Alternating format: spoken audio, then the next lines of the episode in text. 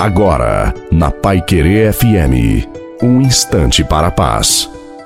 E boa noite a você, boa noite também à sua família. Coloque a água para ser abençoada no final.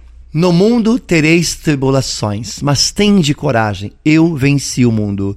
É importante não nos esquecermos de que a aflição não existe para nos derrotar, nos derrubar.